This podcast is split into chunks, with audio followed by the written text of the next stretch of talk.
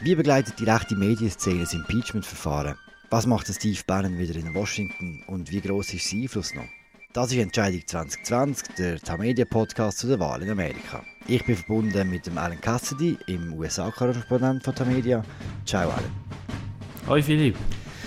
Alan, heute reden wir über eine sehr schillernde Figur so aus der Trump-Welt, aus dem Umfeld, aus dem Weiteren vom äh, Präsidenten, über Steve Bannon.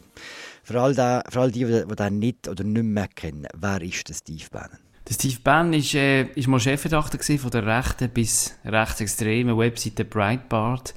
Die hat im Wahlkampf eine wichtige Rolle gespielt, das sich als Spruchrohr für Trump. Und der Bannon selber hat sich so damit quasi so zum selbst erklärten Grossdenker von der nationalistischen Bewegung gemacht und er ist dann neu im Wahlkampf äh, beraten worden von Trump und nach der Wahl ist er Chefstratege im Weißen Haus. Aber nicht sehr lang, oder? Ich glaube etwa sieben Monate. Er hat einen grossen Einfluss gehabt, ist aber auch, äh, hat sich auch viel Feinde gemacht und ist dann rausgefallen, genau. Das letzte, was ich von ihm gelesen habe, ist, dass er in einem Kloster in Italien war und eine grosse europäische rechte Bewegung schaffen Das ist ihm nicht gelungen, oder? Ich glaube, er war wirklich viel unterwegs, gewesen, um so ein das Ziel war, im Hinblick auf die EU-Parlamentswahlen so eine Art Bündnis herzukriegen von den rechtspopulistischen, EU-feindlichen Parteien. Und dann hat er in dem Kloster genau, hat er, glaube ich, eine Kaderschmiede machen für so Kämpfen für das Oberland. Aber ich glaube, der Erfolg war jetzt nicht wirklich äh, berauschend gewesen. Der Bern ist nicht mehr in Europa, er tut jetzt wieder aus Amerika aus äh, für Trump agieren, agitieren. Was macht er genau jetzt? Er hat jetzt eine Radioshow gestartet zum, Impe zum Impeachment-Verfahren. Und das heißt, dass er quasi jeden Tag, wirklich jeden Tag am 9 Uhr am Morgen ähm, mit dieser Sendung live geht. Und da geht es eben darum, um alle möglichen Aspekte des Impeachment-Verfahren. Es ist eine Chance für ihn, quasi den Trump zu verteidigen auf diesem Weg und auch eine Chance für ihn, sich ein bisschen wieder ins Gespräch zu bringen.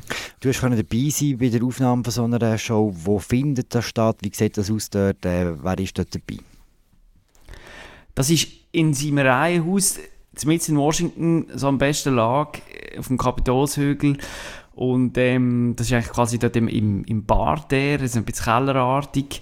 Und da sitzt dann dort drin, an in einem Studio, also in einem Zimmer, das umgebaut wurde, ist in einem Studio, ein Kabelsalat, Kaffeebecher, zusammen mit zwei anderen Mitstreitern.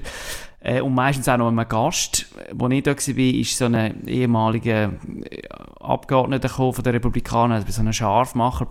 Und die reden dann alle zusammen eben ums Impeachment, wo sie natürlich für einen Putsch halten gegen einen Trump. Also, so so tönt es ja, wenn wir die Sendung ein bisschen los müssen, vielleicht mal den Jingle äh, einspielen. War Room Impeachment with Stephen K. Bannon, Jason Miller, and Raheem Kassam.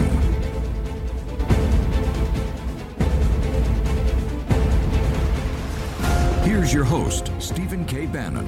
Welcome to War Room Impeachment. We're live from Capitol Hill. It's Monday, 12 January, the year of our Lord 2020. Ist wahnsinnig aggressiv, oder? Also so aggressiv ist ja nicht mal Fox News. Auch wenn man die Sendung gehört nachher, muss man sagen. Das ist so. Das Ding heißt ja War Room, also so Einsatzzentrale, ein bisschen und, und, und das War, der Krieg, das ist ein bisschen bezeichnend dafür, wie, wie er das Impeachment sieht, als Informationskrieg, wo er an vorderster Front jetzt bestreiten tut. Wer los das? Wie viel und was für Leute? Ja, ähm, vielleicht mehr als man meint. Also seine Senderei hat jetzt, glaube schon über eine Million Downloads gehabt. Und er hat es auch geschafft, die über verschiedene Radiosender werden die ausgestrahlt und auch äh, über einen Fernsehsender Newsmax. Äh, den kennt man in Europa nicht, aber der ist hier recht gross. Der wird in 70 Millionen Haushalten empfangen. Und äh, das ist also schon noch ein, es ist ein klar definiertes Segment von Leuten, die das los, also konservative, Rechte. Aber es ist halt schon noch es ist ein grosses Publikum. Und kann so, können so Sendungen auch wirklich den Diskurs beeinflussen? Also können die Meinungen verändern, Meinungen prägen? Ich habe schon das Gefühl, ja, also man hat es auch diese Woche recht gut gesehen, er, er reißt Themen an und gibt so, macht so sogenannte Talking Points oder gewisse Sichtweisen bringt er ins Spiel und die werden dann zum Teil ein paar Tage später von Republikanern im Kongress eigentlich quasi eins zu eins wiedergeben. Also wenn man genau anschaut, sieht man, dass das durchaus äh, irgendeinen Einfluss äh, hat. Es hat auch eine recht grosse Aktualität. Äh, das Impeachment-Verfahren ist jetzt in die nächste, äh, zur nächsten Stufe übergegangen. Der Senat fängt jetzt an, sich mit dem zu befassen. Die Ausgangslage ist ja immer noch gleich. Man geht davon aus, dass äh, der Trump nicht in äh, seinem Amt äh, enthoben wird, also dass er Präsident bleiben kann. Und trotzdem, wenn man Bannon und seinen Mitstreitern zulässt, tönen die wahnsinnig besorgt. Und dabei wissen die das ja auch. Warum sind die so besorgt? Genau das habe ich ihn auch gefragt und ähm, da haben wir einen kurzen Clip, wie er darauf geantwortet hat. We all know how impeachment is going to end. No, we don't know how it's going to end. That's just We that's do though, don't we? That's not that's in, incorrect. It's not correct. It's just not correct at all. I've, I've said from the beginning about uh, a conditional acquittal. You guys in the media are just you're way too glib about this. Acquittal just we understand where the votes are going to come. He's not going to be removed from office, but that's not that has never been the point of this. The point of the exercise is to stop the arc of the Trump presidency.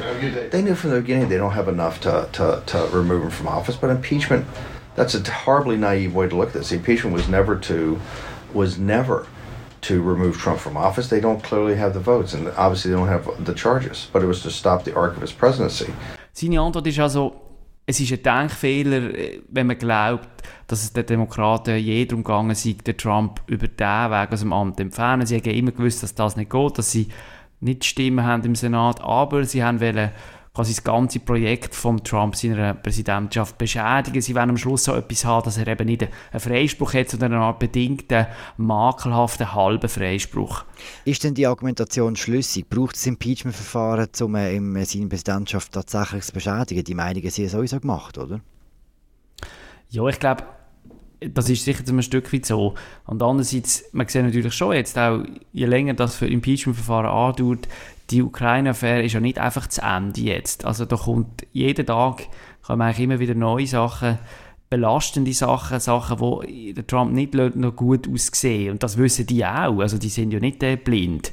Die sehen das schon. Sie versuchen es einfach zu, äh, dem einen Spin zu geben. Und darum hat es eine gewisse Logik hat das schon. Es ist ja schon recht extrem, wie äh, die Leute um den Bannon und um den Bannon selber die Aktualität nehmen und dann einfach in die, wie ihre eigenen Worte äh, daraus ableiten. Was mich interessiert, links macht man das ja auch. Es gibt MSNBC, äh, wo auch total gegen Trump quasi sendet. Gibt es einfach zwei Wahrheiten in Amerika?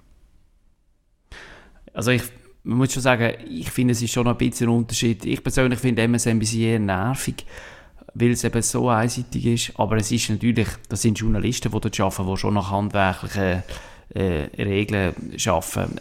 Das ist, finde ich, schon nicht ganz das Gleiche wie irgendwie so eine Radiosendung von einem Band. Aber klar, dass es die zwei Medienuniversen gibt, das hat man bei diesem Impeachment-Verfahren, glaube ich, mehr gesehen als je zuvor. Und ähm, das ist inzwischen wirklich die Logik vom Mediensystem. Da der Bannon sieht, in den etablierten Medien einen verlängerten Arm von der Demokratischen Partei, der Feind an sich, wo man muss bekämpfen und er macht das halt eben, indem er sich quasi hier einbringt mit einem, quasi, mit, mit einem eigenen Planet in diesem äh, Medienuniversum. Auch wenn es das vielleicht gar nicht gibt, aber als Amerikaner, wo, wo indifferent gegenüber dem Trump ist, der einfach quasi informiert wird werden, was, was tut er konsumieren? Also gerade was das Impeachment angeht, gibt es wirklich viele Leute, ähm, die haben ein bisschen abgehängt. Das sieht man in Umfragen, das merkt man, wenn man mit Leuten redet. Und das betrifft halt wirklich auch dann die Kabelsender, die grossen. Also MSNBC auf links oder Fox News auf rechts. Das ist vielen Leuten einfach zu viel Spin. Aber was immer noch erstaunlich wichtig ist für normale Leute, in Anführungszeichen, sind so die drei grossen alten Fernsehsender, also ABC und CBS zum Beispiel, die haben klassische Obernachrichten, irgendwie am 8. Uhr, und wo einfach quasi wie, wir, wie unsere Tagesschau und dort ist dies Geld dann immer noch als recht objektiv und, und ein bisschen unumstritten. Und dort ist natürlich Impeachment auch jeden Tag ein riesen Thema. Von dem her, ähm, die bekommen das schon mit. Kommen wir noch ganz kurz mal über äh, Bannon. Der ist ja während seiner Zeit äh, vor, äh, vor dem Weißen Haus und dann auch nachher, er ist so der grosse Finsterling. Was mich interessiert, ist es eine Rolle von ihm oder ist er wirklich so? Ja, also im persönlich, also ich selber habe ihn jetzt nicht äh, besonders finster empfunden, sondern einfach ziemlich lebhaft. Er ist total trieben, das merkt man, wenn man mit ihm redet. Das ist wie quasi ohne Punkt und Komma ähm, und, und, und immer die grosse Linie und auch nicht alles macht auch immer ganz Sinn, aber es ist immer mit äh, ziemlich viel Leidenschaft vorträgt. Und ich glaube, um es ein abdroschen zu sagen, der lebt einfach wirklich für das, der ist trieben, besessen. Und natürlich, wenn man so viel Energie hat und so einen Fokus, dann, äh, dann kann man mit dem gewisse Wirkung erzielen, oder? Und das Eben, ist das, das- das, was er gemacht hat. Eben, das ist ein bisschen das Problem. Das ist das, ist, das, ist das Gefährliche daran. Ist nicht, vielleicht nicht er selber, sondern was er auslöst bei den Leuten, die er lost, oder? Er flirtet ja schon Ja. mit ganz, ganz rechts raus. Absolut, absolut. Vor allem auch also gewisse Sachen, die auch mit Breitbart passiert sind. Und auch da muss man sagen, also wenn, auch wenn man die Sendung los, aber sogar wenn es ohne Mikrofon, oder? Wenn er äh, über Leute redet, äh, wie der Adam Schiff, das ist der eine Demokrat, der eine wichtige Rolle gespielt hat jetzt im Repräsentantenhaus mit dem Impeachment-Verfahren, dann hängt er denen auch immer die, die Beleidigungen an. Also Schiff, die Schiff, oder? Also so ein der, ähm, äh, der nicht ganz saubere äh, Schiff.